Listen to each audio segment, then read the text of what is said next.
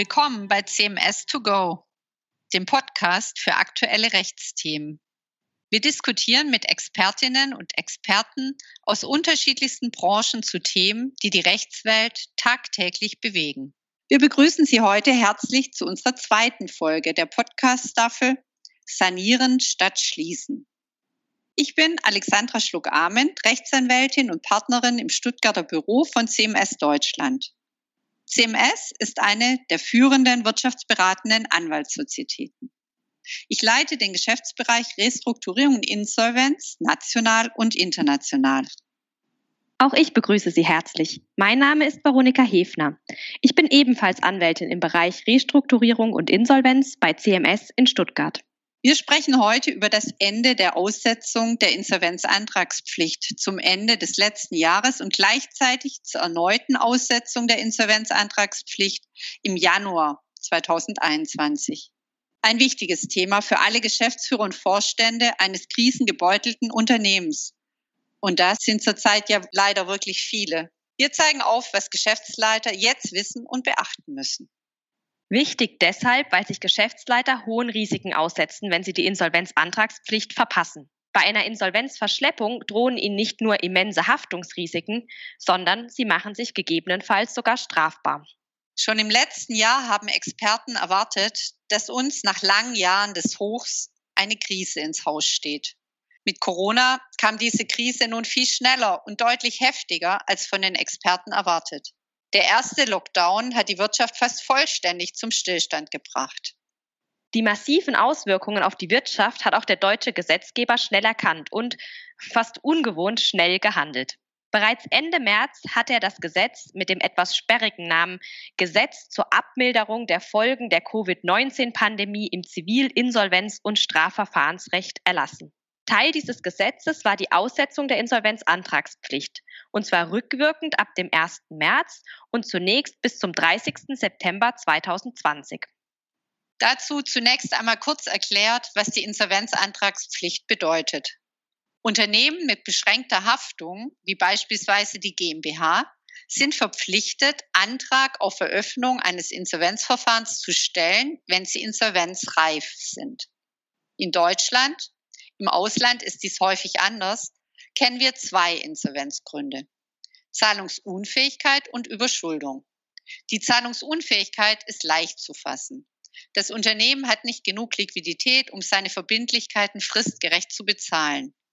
Die Überschuldung ist etwas abstrakter. Im ersten Schritt wird geprüft, ob bei einer Zerschlagung des Unternehmens zum heutigen Tag genug erlöst werden würde, um alle Verbindlichkeiten, also nicht nur die fälligen, zu begleichen. Das ist bei den wenigsten Unternehmen der Fall. Daher gibt es einen zweiten Prüfungsschritt. Hat das Unternehmen für die Zukunft eine positive Fortbestehensprognose? Hierfür ist entscheidend, ob das Unternehmen auf Basis seines Unternehmenskonzepts mittelfristig Erträge erwirtschaftet und ob das Unternehmen im Prognosezeitraum durchfinanziert ist. Das ist schwieriger zu belegen. Daher werden in der Sanierungspraxis häufig Gutachten von Wirtschaftsprüfern über die Fortbestehensprognose erstellt. Besonders häufig werden diese von Banken gefordert, die Unternehmen in der Krise neue Kredite bewilligen wollen. Aber die Gutachtenerstellung in Zeiten der Corona-Pandemie ist schwierig. Eine Prognose über die weitere Entwicklung des Marktes glich im März mehr einem Blick in die Glaskugel. Viele Aufträge wurden storniert, neue Aufträge zunächst nicht vergeben. Geschäftspartner haben ihre Rechnungen nicht oder nur verspätet gezahlt. Dies bedeutet für die Unternehmensplanung große Unsicherheit. Der Gesetzgeber hat auf die Unsicherheit reagiert und die Insolvenzantragspflicht befristet bis September 2020 für Unternehmen ausgesetzt. Aber nur für Unternehmen, bei denen die Insolvenzreife auf der Covid-19-Pandemie beruhte.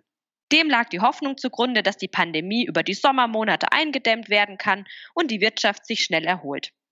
Unternehmen, die kurzfristig aufgrund der immensen Auswirkungen insolvenzreif geworden sind, sollten so Zeit zur Sanierung gewinnen. Jedoch ist der Gesetzgeber auch bereits im März schon bezüglich dieses knappen Zeithorizonts skeptisch gewesen. Daher hat er vorgesehen, dass die Bundesregierung den Aussetzungszeitraum maximal bis Ende März 2021 verlängern konnte. Und die Skepsis war damals durchaus berechtigt. Das Coronavirus und seine Auswirkungen auf unser privates wie wirtschaftliches Leben hat uns noch heute und leider mehr denn je fest im Griff. Nur wenige Tage vor dem Ende des Aussetzungszeitraums gab es daher dann im September auch die entsprechende Fristverlängerung. Ich muss sagen, endlich. Sowohl im März als auch im September hatten wir einige Mandanten, die ohne die Aussetzung der Insolvenzantragspflicht und deren Verlängerung zum Insolvenzgericht hätten fahren müssen. Das sind schwere Zeiten für einen Geschäftsführer und auch für uns Berater ist es nicht einfach. Um die Furcht vor den in der Presse häufig als Zombie-Unternehmen bezeichneten nicht überlebensfähigen Unternehmen einzudämmen, galt die Verlängerung aber nur für überschuldete Unternehmen und auch nur bis zum Jahresende. So dachten jedenfalls alle bis zum 16. Dezember 2020. Dann wurden überraschend Gerüchte laut, dass die Insolvenzantragspflicht doch nochmals ausgesetzt werden soll, und zwar wegen der Schwierigkeiten bei der Auszahlung der November- und Dezemberhilfen. Und so kam es dann auch. Im Zuge der Verabschiedung des Gesetzes zur Fortentwicklung des Sanierungs- und Insolvenzrechts, des San-Insfox, hat der Gesetzgeber diese beiden verschiedenen Vorhaben vereint. Dies betrifft zum einen die Umsetzung der europäischen Restrukturierungsrichtlinie und der Schaffung des präventiven Restrukturierungsrahmens. Für alle interessierten Zuhörer der Hinweis, dem Stabilisierungs- und Restrukturierungsrahmen haben wir die letzte Folge unserer Podcast-Reihe gewidmet. Zum anderen enthält das Sun-Insfog auch einige Neuerungen des geltenden Insolvenzrechts, das so sanierungsfreundlicher gestaltet werden soll und gleichzeitig aber auch Missbrauch vorbeugen soll. Schließlich enthält das Gesetz auch einige Regelungen als Reaktion auf die Covid-19-Pandemie, insbesondere mit Blick auf das eigentliche Auslaufen der Aussetzung der Insolvenzantragspflicht zum Jahresende. Ja, genau. In dieses Gesetz integrierte der Gesetzgeber kurzerhand und auch gegen den deutlichen Unmut einiger Bundestagsabgeordneten und Experten die erneute teilweise Aussetzung der Insolvenzantragspflicht. Und zwar für den Fall, dass Unternehmen staatliche Hilfen im November oder Dezember letzten Jahres beantragt hatten, aber noch nicht erhalten haben. Wenn diese Unternehmen wegen der Covid-19-Pandemie überschuldet oder zahlungsunfähig sind, müssen sie im Januar keinen Insolvenzantrag stellen. Das gilt allerdings nicht, wenn das Unternehmen offensichtlich keinen Anspruch auf die finanziellen Hilfen hat oder wenn die Hilfen nicht ausreichen, um das finanzielle Loch zu stopfen.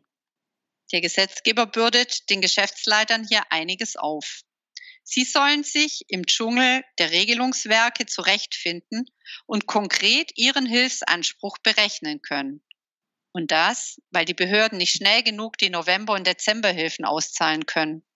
Was auch der Grund ist, warum die Aussetzung auch für Unternehmen gilt, die tatsächlich gar keine Hilfen beantragt haben, weil sie es schlicht nicht konnten.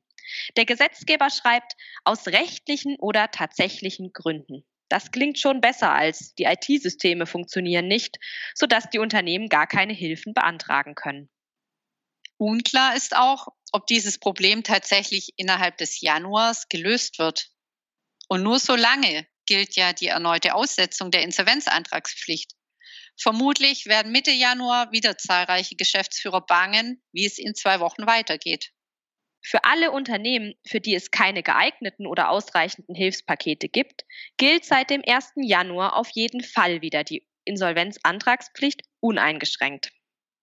Geschäftsführer, die noch nicht wissen, wie sie ihr Unternehmen im nächsten Geschäftsjahr finanzieren können, ob eine auslaufende Finanzierung verlängert werden kann oder bereits jetzt nicht mehr alle Rechnungen begleichen können, müssen dringend in die Prüfung der finanziellen Lage und einer möglichen Insolvenzantragspflicht einsteigen.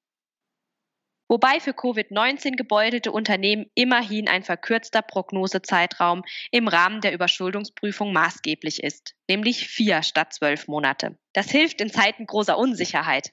Aber auch bleibt die Unsicherheit für Geschäftsleiter, ob sie das Kriterium tatsächlich erfüllen.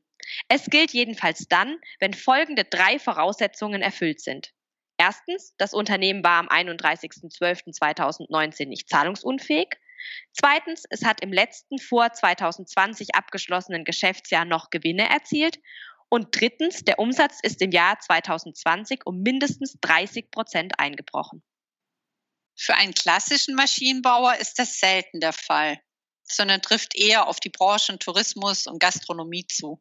Ab Eintritt der Insolvenzreife darf ein Geschäftsführer im Falle der Zahlungsunfähigkeit maximal drei Wochen, im Falle der Überschuldung maximal sechs Wochen mit der Antragstellung zuwarten. Wobei er diese Frist nur dann komplett ausnutzen darf, solange noch Chancen auf Abwendung der Insolvenz bestehen. Andernfalls muss er den Antrag sofort stellen. Und das bedarf auch einer guten Vorbereitung. Das Insolvenzgericht akzeptiert nämlich nur einen vollständigen und richtigen Antrag. Sonst hat der Geschäftsführer seine Pflicht zur Antragstellung nicht erfüllt. Damit kommen wir zum Schluss unserer zweiten Podcast-Folge Sanieren statt Schließen. Bei der vermeintlichen Aussetzung der Insolvenzantragspflicht ist Vorsicht geboten. Unser wichtigster Tipp für alle Geschäftsleiter, Bleiben Sie wachsam. Behalten Sie die Zahlungsfähigkeit und die Fortbestehensprognose Ihres Unternehmens genau im Auge. Interessantes zum Thema Restrukturierung und Insolvenz finden Sie auch auf unserem CMS-Blog. Den Link hierzu finden Sie in den Show Notes. Und hören Sie gerne wieder rein.